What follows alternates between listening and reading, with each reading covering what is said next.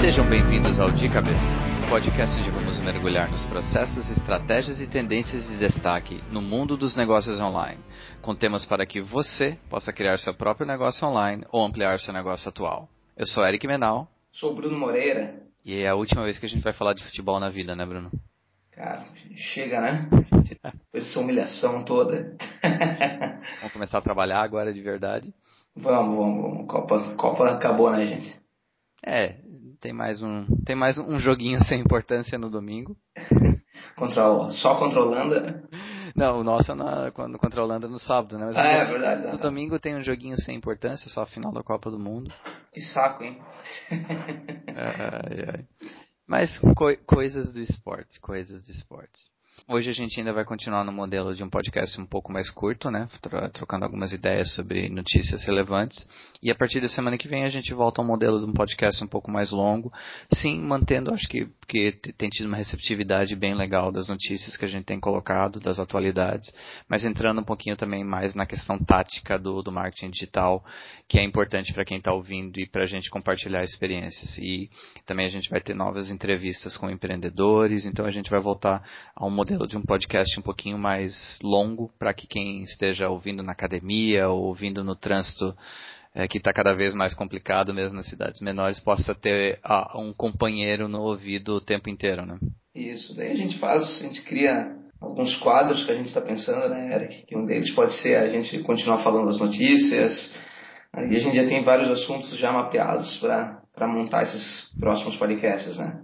Perfeito, perfeito, my friend. Então, olhando as notícias dessa semana, a, a, primeira é legal. A primeira é o aniversário de seis anos da App Store da Apple Store. Então, não da Apple Store, mas da App Store da Apple Store. Seis anos de vida. A, a parte legal é o que? Já tiveram, olhando em alguns números, já houveram 75 bilhões de downloads na App Store. E hoje o, o que é um marketplace, a App Store, ela oferece 1.2 milhões de aplicativos. Quase nada, né, cara? é, eles até colocam na matéria falando que, que hoje né, tem esse número, que eu imagino que são números que estão sempre mudando, porque tem os que vão morrendo, os que vão entrando, né? Exatamente. É, e, mas hoje, se você for lá para poder escolher um aplicativo, tem 1,2 milhões de opções né, para teu celular. E a parte mais legal é que é, um número, uma média deles desses últimos 12 meses é uma entrada de 60 mil novos aplicativos todo mês. Então é uma tendência que continua e vai continuar por um bom tempo, assim, cada vez mais. E, e a, a lógica, né? Mais gente está tendo acesso ao redor do mundo a um smartphone. Então, cada vez mais está acabando o telefone celular só como telefone celular. Eu ainda tenho um, que fique bem claro, isso eu tenho meu, meu segundo celular, é um celular daqueles antigos, que demora dois dias para digitar um SMS, e demora mesmo. E, mas, no fundo, cada vez mais as pessoas estão tendo acesso a smartphones, estão atualizando seus smartphones, então a questão dos aplicativos, aqui a gente só está falando da Apple, né? Fora o mercado de Android, que em número de usuários é ainda maior. E, inclusive, número de aplicativos também. Exatamente. É, o pessoal sempre falou, quando às vezes a gente é parado e o pessoal pergunta pra gente o que, que a gente acredita que qual que é melhor entre, né? Sempre tem essa pergunta, né? Qual que é melhor, Android? Eu sempre acredito muito que vai ficar que, que o, quanto mais opções tu tiver de aplicativos, né, para baixar no teu celular, aquela vai ser sempre uma melhor solução, né? Onde tu consegue achar melhores, né? Melhores aplicativos para para o que tu precisa, né? E, e, hoje o Android inclusive ganha disso, né? Só que eu, eu uso um iPhone e eu não consigo trocar, né? Não, também não. Sofrer, eu, não, adianta, né? Mas é, no, é, é, um vício agora, virou um vício. É, o, o, depois que tu, tu aprende a usabilidade, a mesma coisa serve para quem usa Android, né? Não é porque ele é melhor ou coisa assim, né? Mas depois que tu aprende uma usabilidade ali, tu, tu, né, tu fica viciada nela, tu não consegue trocar. É, é a mesma história do, de eu agora com o Windows 8, né? Não, cara, não encaixa. Não, não tem jeito. é tem, um, tem um número na matéria que eu achei legal, era que, que a, eu sempre achei que, o, que, o, que a App Store é, é um, foi uma das grandes sacadas da, da Apple quando, isso, né, quando ela lançou o iPhone, né? Uhum. Eu lembro que na época eu ficava pensando muito o quanto realmente ali é que estava o grande negócio, né? Onde eles poderiam continuar sempre ganhando dinheiro em cima de, de, das outras pessoas desenvolvendo, né? E eles, e só, eles só eram esse marketplace, né? Eu vi que o faturamento em 2013 da, da App Store foi de 10 bilhões em vendas. Né? Uau. E, e, e, pagou, né? Porque eles pagam daí a porcentagem para quem desenvolveu, eles pagaram 15 milhões de dólares. Tá? Não, é, é, são números assustadores. E outro número legal, e gente, a gente vai colocar o link dessa matéria da TechCrunch lá no, no, no post do episódio no, no, site do De Cabeça, então não fiquem preocupados, vocês vão ter todas as informações lá. Uh, mas uma, uma outra informação que é bem, é bem interessante é a expectativa, entre aspas, expectativa de vida de um aplicativo na App Store durante esses seis anos. Então o que, que mostra? Mostra que o grande número de apps que são criados são jogos, Porém, a expectativa de vida desses apps são menores. Porque é comum, né? As pessoas vão lá, se enjoam, né? se enjoam, né? Ótima expressão, e vão atrás de, de outro jogo. Então, os outros tipos de aplicativos, de lifestyle, de entretenimento, de educação, de negócios, de utilidades para crianças, eles são em quantidade menor dentro da App Store, mas a expectativa de vida deles é muito maior, porque aí você está criando algo baseado numa necessidade do dia a dia de alguém. Então, você que está ouvindo, que tem a sua pequena empresa ou trabalha em alguma empresa e está pensando em criar um aplicativo, guarde bem esse conceito. Se você conseguir, conseguir criar algo que tenha uma utilidade, tenha uma necessidade para o teu cliente final, ele, é, a vida de um aplicativo é muito duradoura. Claro, você vai ter que fazer várias atualizações no meio do caminho, por causa de iOS, no caso do Android, por causa da atualização da plataforma, numa nova funcionalidade que o teu cliente vai pedir, mas ele permite realmente essa longevidade de um produto, porque o cara, se o cara baixou e tá o, o teu aplicativo o celular dele, ele está usando, ele vai continuar, se continuar atendendo a necessidade dele, ele vai continuar usando. Ele não vai deletar tão cedo do celular dele, né? Exatamente. E eu sou o cara que faz, faz uma limpeza constante dos aplicativos. Então, aquilo que eu não uso mais, eu vou lá e mando embora para dar espaço para ah, os outros aplicativos. Exatamente. Então, mostra a tendência, mostra são números gigantescos. Então, você que está pensando em aplicativo móvel, vale realmente muito a pena. Ainda os números estão aí para mostrar isso. Perfeito. Legal. A segundo, o segundo assunto que a gente viu aqui que é bem interessante, não é uma, não é uma loja de e-commerce que a gente compraria, né, Bruno? Ou talvez compraria para tua namorada, compraria para minha esposa, mas a, a, a, sacada é o quê? É um marketplace, eles chamam de fashion marketplace, chamado Twice, que nada mais é do que um brechó. É um brechó numa estrutura de um e-commerce esse, é, esse marketplace chamado Twice recebeu agora há pouco um investimento de série B de 18,5 milhões. E eles, a, a sacada aqui, porque a gente está comentando, é falar um pouquinho da questão da, de toda a operação logística de um e-commerce. Então, no caso deles, que é um brechó em que eles precisam receber coisas usadas, eles criaram um modelo em que ah, eles disponibilizam para as clientes uma sacolinha tal bonitinha, toda estilizada, que a cliente recebe em casa essa sacola, ela coloca toda, todas as roupas que ela quer entre as, que ela quer vender, ela manda via correio essa sacola toda estilizada, a, o marketplace recebe, faz a triagem das roupas e manda uma proposta dizendo assim, olha, essa sacola aqui que eu recebi tem mercadoria no valor, eu vou te pagar 60 dólares. O que eles veem? Eles estão vendo uma conversão de 98% da, na hora de fazer a, a, compra, né? A compra dos itens. Porque se a pessoa teve o trabalho de ir lá pegar a sacola, mandar a roupa, então normalmente a pessoa vai aceitar, a pessoa, vai dizer, não, a pessoa não vai dizer assim, ah, não, não quero esse valor, me manda de volta. Então, eles criaram um modelinho bem legal, voltado para o mercado deles, que é o mercado feminino, o mercado fashion, de uma sacola diferente, estilizada. Eles recebem essa mercadoria, já ajuda na, na questão da triagem deles. E é, e aí eles trabalham, colocam isso à venda. E esse mercado de brechó não é um nicho de um player só. Lá já tem outras três grandes empresas, que é a ThreadUp, a Poshmark e a Threadflip, que elas também trabalham bem nesse mercado de brechó, mostrando o potencial desse mercado feminino. O, até uma coisa que, claro, não está na matéria, mas estava conversando com a minha esposa em relação a... Tem uma blogueira de moda, não vou lembrar o nome dela agora, ah, ela, eu já vi isso aí também. Ela pega bolsas usadas ou velhas, não sei qual é o melhor termo para usar aqui, de, de grife, e ela acaba fazendo toda uma estilização em volta das bolsas e vende essas bolsas por mil reais, mil e quinhentos reais, dois mil reais. Então tem um mercado muito grande nesse mercado fashion de, entre aspas, reutilização, de porque as coisas acabam indo, voltando para moda, né? Então...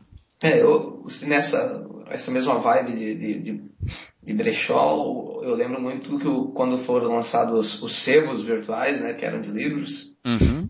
sempre funcionaram muito bem, né? Principalmente aqui no Brasil.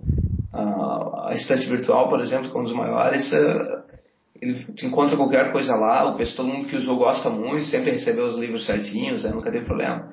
Eu acho que se for nessa mesma onda, eu gosto muito desse tipo de negócio porque ele é, tem a ver com sustentabilidade também. Eu sempre fico assustado né, quando, com o consumismo, né, esse tipo de coisa. Perfeito, cara. E eu acho bem legal essa, essa opção de tu chegar lá, poder enviar, tu, né, tu, então tu pode vender tuas roupas né? De costume, até a gente vê nos, na vida no site, a gente vê que eles separam por marca, né? Uhum. As pessoas mesmo assim né, sempre vão olhar para a marca, né?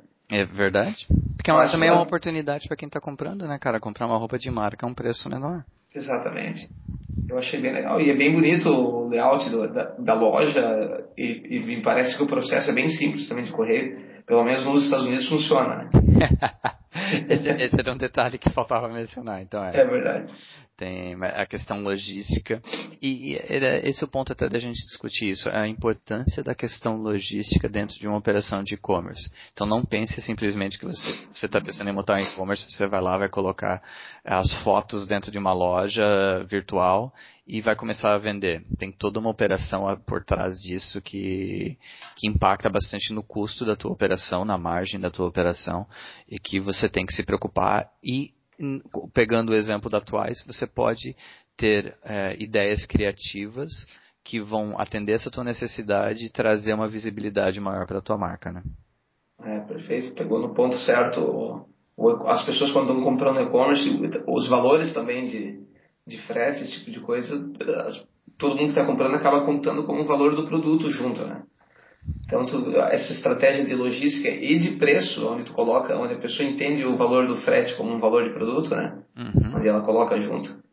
São todas estratégias que têm que ser pensadas quando está montando né, a tua loja virtual. Perfeito, cara. Perfeito. A gente também vai colocar o link dessa matéria. E a última, tem, acho que impacta bastante quem trabalha hoje no, no mundo de negócios online, em que nós, por exemplo, internamente aqui a gente usa, eu já usava antes há muito tempo o Dropbox, né, para questão de guardar os arquivos, de ter um, um, lugar externo, um lugar na cloud que eu possa ter acesso às informações de qualquer aparelho que eu estou usando.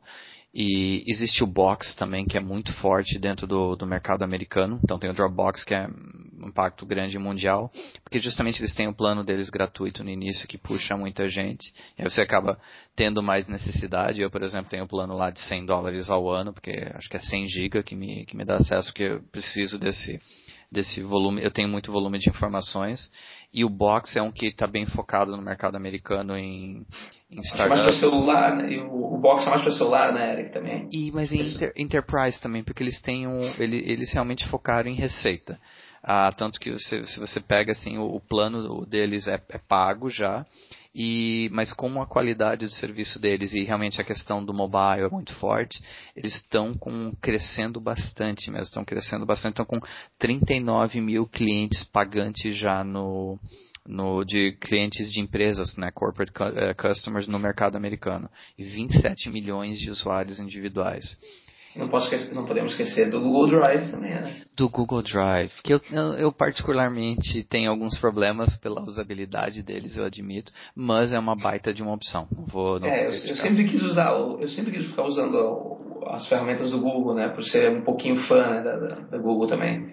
Mas eu também tive muita dificuldade de, de deixar o Dropbox de lado para usar o Google Drive. Eles, principalmente porque ele pedia que a gente tivesse uma conta Google, que, que para quem a gente estivesse enviando né, o link, Uhum. Para a pessoa poder baixar, ele começou com uma historinha de ter que ter uma conta Google, tentar aumentar a base deles, né? E ali começou a complicar. Essa foi uma das coisas que eu não gostei. Perfeito. Mas o, o, ponto importante da matéria aqui, né, que é o, onde a gente vê quase todos os serviços grandes de, de, de web, né, eles usam a Amazon como, como servidor, né? E agora a Amazon fez o quê? Criou o dela. então está competindo com os próprios clientes dela, não? Mas a sacada é realmente a Amazon está lançando o Zocalo. O Zocalo é o produto deles que é, no fundo, é quase igual, extremamente semelhante aos produtos oferecidos pela Dropbox e pela Box. A precificação ainda está um pouquinho no ar, assim, eles não têm certeza qual vai ser o valor, mas a parte divertida é essa, né? O Dropbox, por exemplo, o, usa os servidores da Amazon e vai estar concorrendo com a Amazon, que não é, não é algo exclusivo. A própria Netflix, no mercado de streaming, de, de, de, streaming de vídeo, usa os serviços da Amazon. E a Amazon nos Estados Unidos também tem o produto dela, a Amazon Prime, que, que oferece também o, o streaming de vídeo. Então. É, claro que o, esse ponto é uma coisa que a gente só imagina a força que tem a, a Amazon, porque para o cliente final, para o cliente final principalmente para quem não tem essa, né, para quem não, não lê esse tipo de matéria que a gente está lendo aqui, eu tenho certeza que não é uma coisa que muda muito, onde ele pensa, poxa, eu estou assistindo esse aqui, tem aqui, o da Amazon que, que, tem, que é concorrente, tá no, e é, mas é o dono do, né, do, do servidor, eu acho que não faz diferença para quem está navegando né, e usando o serviço. Mas, né, mas, o, mas isso é só, é, dá pra gente imaginar a força que tem quando a, Amazon vem para esse tipo de negócio, né? É, e o interessante é que a Box está bem no momento dela de preparação para o IPO. Então vai depender da interpretação do mercado, né? O que, a, o, que o pessoal da Box está dizendo é o que é o nosso produto, o produto da Amazon, ele meio que compara mais ao Dropbox, a coisa de, de, de arquivar e de compartilhar, e o, a Box foca muito na questão empresarial, que é segurança, escalabilidade, é, suporte através de várias plataformas. Então vamos, vamos ver como o mercado vai reagir em relação ao IPO da Box, se vai valorizar mais ou vai desvalorizar agora que tem um concorrente de um certo peso, né? De um certo peso nesse mercado. É, a Amazon vem toda vez que a gente vem falar uma matéria aqui nesses dias em que a gente fez esses cursos, quase todos os dias teve alguma matéria da Amazon, né? É verdade, é verdade, para ver a importância deles no mercado. Exato. É, e o podcast de hoje foi curto, mas foi mais do que sete minutos, então deve ter acontecido mais um gol da Alemanha durante esse período. Ou quatro gols da Alemanha nesse período. Ai, ai, não, mas tranquilo. É, só lembrando, pessoal, a nossa comunidade no LinkedIn, a comunidade podcast de cabeça. Toda semana a gente está lá movimentando, colocando novas discussões, tem mais gente entrando. É um lugar legal para a gente é, trazer a discussão que eu e o Bruno estamos começando aqui no podcast para dentro de para nossa comunidade para discutir com mais gente compartilhar mais experiências. E a gente sempre recomenda se você está gostando do podcast vai lá na, na iTunes Store. A gente falou hoje da iTunes App Store né? Mas vai lá na iTunes Store no, na página do podcast lá na iTunes Store. Coloca o review coloca cinco estrelas. Isso ajuda bastante a gente na questão de aparecer para mais pessoas e aumentar a comunidade do de cabeça Exatamente. A gente, o nosso foi mais curto também porque a gente, como bom brasileiro, não discute futebol também quando a gente perde, né? Eu sei que o Eric não é brasileiro, mas tem o, o espírito também, né? É o espírito latino aí. É, Estados Unidos já caiu nas oitavas, então já parei de falar de futebol faz tempo já. E, mas eu não discuto futebol quando perco, então a gente passou direto para as matérias. E a partir de semana que vem a gente volta a fazer o, os, é, o nosso podcast voltado para para temas específicos, né? Para táticas mesmo do marketing digital. Estratégias, exatamente. Incluindo, voltando a falar de ferramentas, que é uma coisa que a gente começou antes da Copa, a gente vai tentar toda semana indicar uma ferramenta nova, vai passar notícias, a gente vai... No fundo é assim, gente, colo coloquem nos comentários o que vocês realmente preferem ouvir, a gente vai estar adaptando o podcast em relação àquilo que a nossa comunidade quer ouvir mais. Perfeito, a melhor coisa que tem é a gente contar com a participação de vocês. Exatamente. Brunão, grande abraço, cara pessoal. Grande abraço, até semana que vem, então. Abraço, pessoal, até mais. Esse podcast é oferecido pela ESOS, especialistas em ampliar mercados e aumentar vendas. Portfólio completo de soluções de marketing digital, lojas virtuais e aplicativos móveis. A música utilizada nesse episódio é 46 Billie Jean. Cocaine de CC Asia Band, usada através de Creative Commons.